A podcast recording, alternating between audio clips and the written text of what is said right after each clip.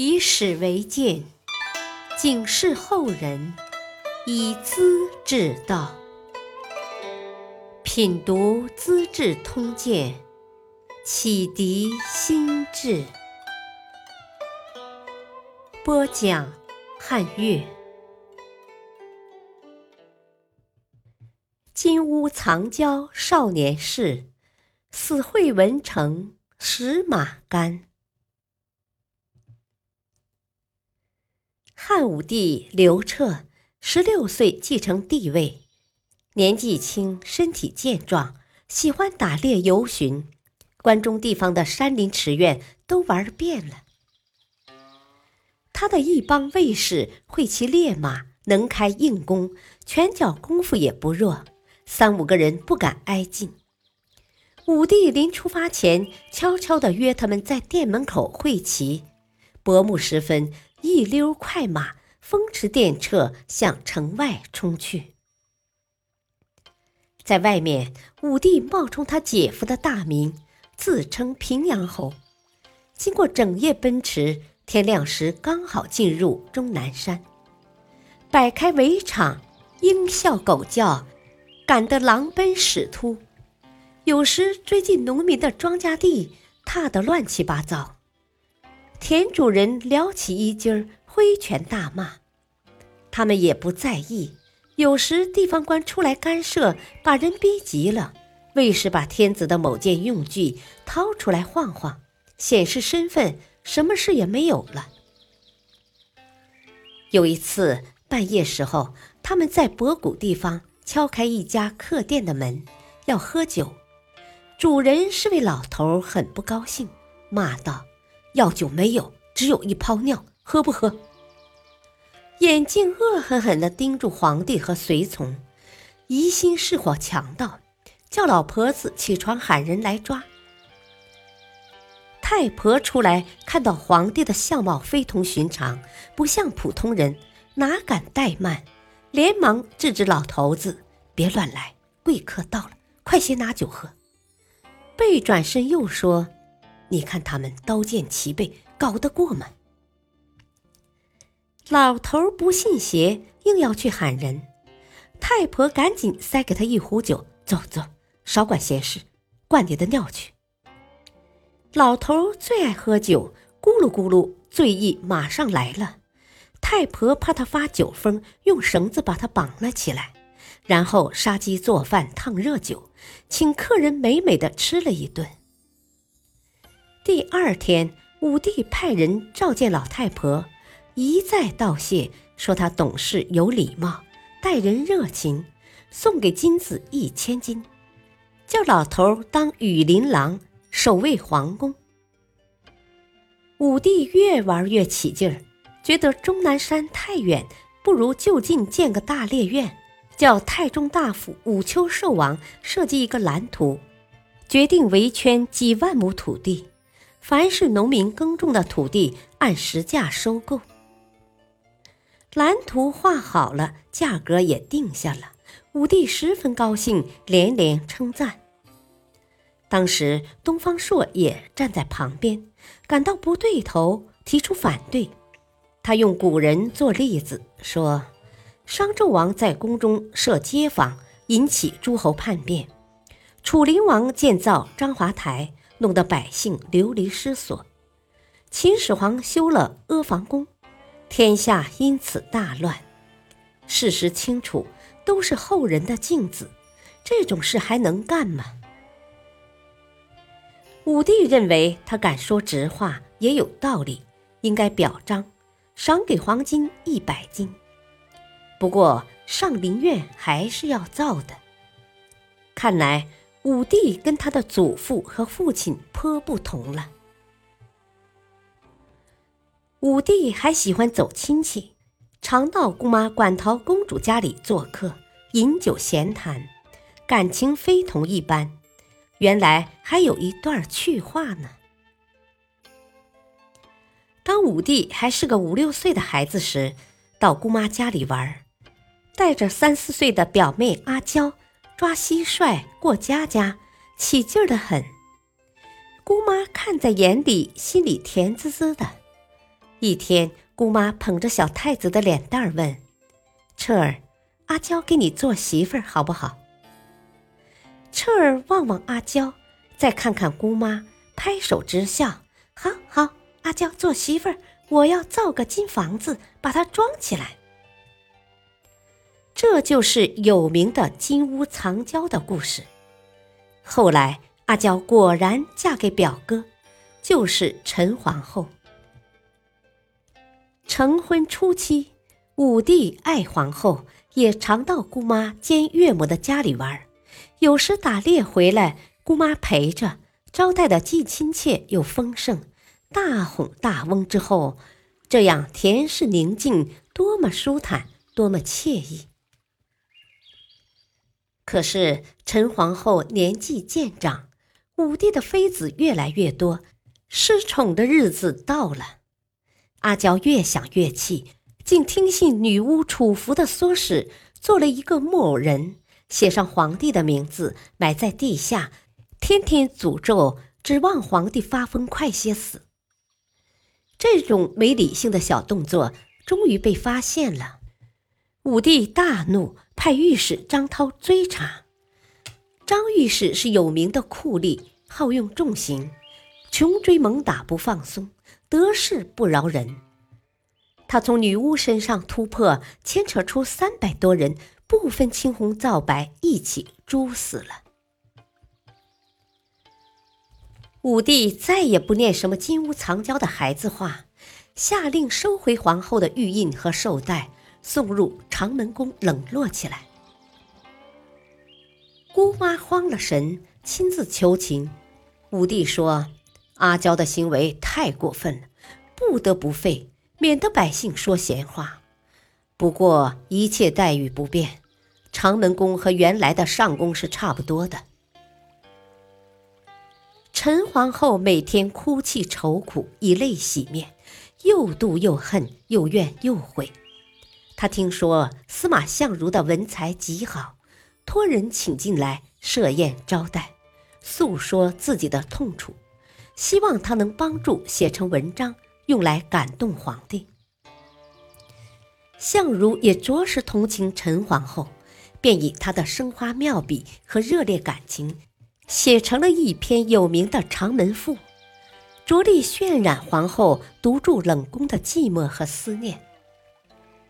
陈皇后看了非常感激，认为写出了自己的心里话，便送给相如和他的妻子卓文君一百斤金子。武帝不久也看到了《长门赋》，大受感动，就把陈皇后从冷宫里接出来，重归旧好。打猎游逛和皇后闹感情纠纷，都是汉武帝青年时期的生活情形。人到中年，天下太平，样样都满意，很自然的希望永享天福，长生不老。求神仙、吃丹药，也就成了汉武帝的生活爱好。古人说：“上有好之，下必甚焉。”皇帝点点头，皱皱眉，阿谀奉承的人马上心领神会，扬起尚方宝剑，到处搜寻。民间的方士道人看准机会，便闻风而来了。头一个大方士是李少君，他到处云游，是王侯大臣家里的常客，童颜鹤发，精神极好。问他多大年纪，总是笑而不答；问多了，他微微点头。我见过高祖在荥阳打项羽呢。这已是一百年以前的事了，听的人莫不又惊奇又佩服。一天，李少君在武安侯田汾家里饮酒，座中有位老人，九十多岁，头发胡子全白了。少君望望他，问道：“你还记得吗？那一年，你跟你爷爷在河边打猎，射伤一头母鹿。”小鹿跑不动，母鹿站着等。你爷爷赶到，母鹿眼巴巴地望着。你爷爷不忍心，慢慢走到母鹿身边，帮他拔出剑，擦上药，放了。母鹿硬是不肯走嘞。老人当时才七八岁，这件事的印象很深。听少君说起，十分惊奇，又补充了一些细节。少君笑道：“那天我在河边钓鱼，看得清楚。这样说来，我们早就见过面了。”座上的客人无不称奇，都说李少君是活神仙。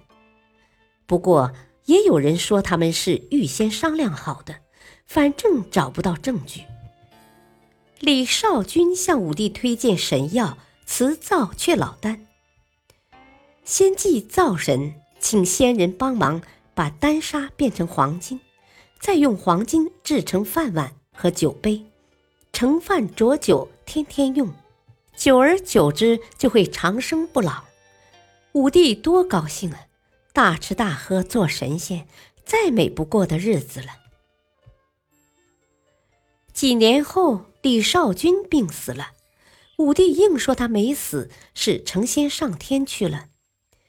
接着来了一位齐国人少翁，说是会招魂。当时武帝的宠妃王夫人刚死，少翁做法念咒，半夜时候，武帝站在帷帐外面，帐内影影绰绰，果然是王夫人的身影。武帝立刻拜少翁为文成将军，幸福的不得了。后来文成将军的法术不大灵了，怎样继续哄骗皇帝呢？于是把符咒和乱七八糟的线条画在一条绸帛上，偷偷的塞进牛嘴，让它吞入肚中，然后扬言这条牛的肚子里肯定有特异现象。牛。被买来杀了，抛开肠胃，果然发现帛书，只是字迹相当模糊。武帝是个聪明人，仔细辨认，看出少翁的笔迹，派人追查，果然不差。一怒之下，把他偷偷的杀了。杀掉一个，又来一个。栾大是少翁的师弟，他初见武帝，开门见山的说。我们的师傅早就说过，黄金是炼得成功的，黄河缺口堵得住的，不死药会找到的，仙人也要下来的，只有一个条件：性子不能急，心要诚恳。武帝问道：“怎样才叫不能急，心里诚？”栾大说：“文成将军为什么死？”因为有人性子急，心不诚嘛。武帝正在后悔不该杀死少翁，听栾大指责自己，赶紧否认。文成将军的死跟我毫无关系，谁叫他好吃，用马肝下酒的？据说吃了马肝会中毒，武帝撒了个谎，推得干干净净。唐代诗人李商隐写道：“力通青海收龙种，死会文成食马肝。”就是讽刺这件事的。栾大留在长安，很受武帝信任。一天，宫廷里请栾大表演法术，只见他口中念念有词，两面旗子就打起架来。武帝很高兴。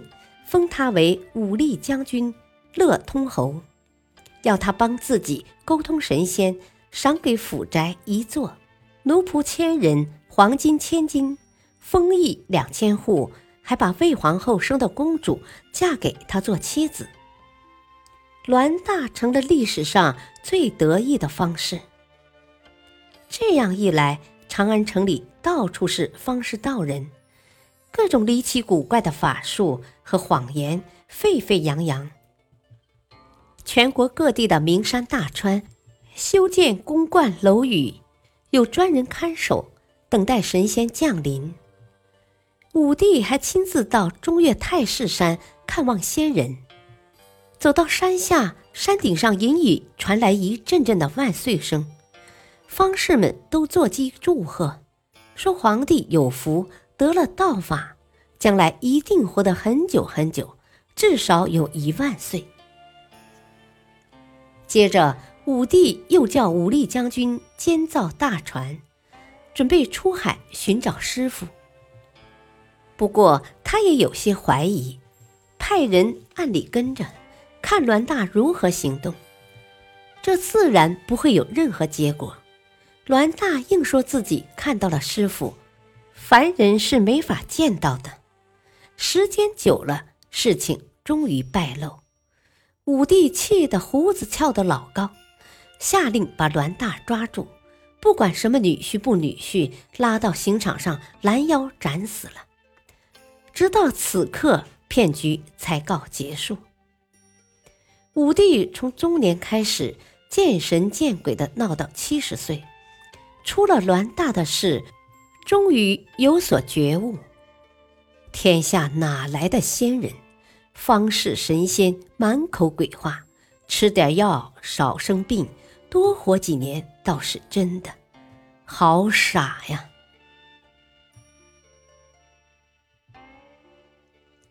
感谢收听，下期播讲王温书。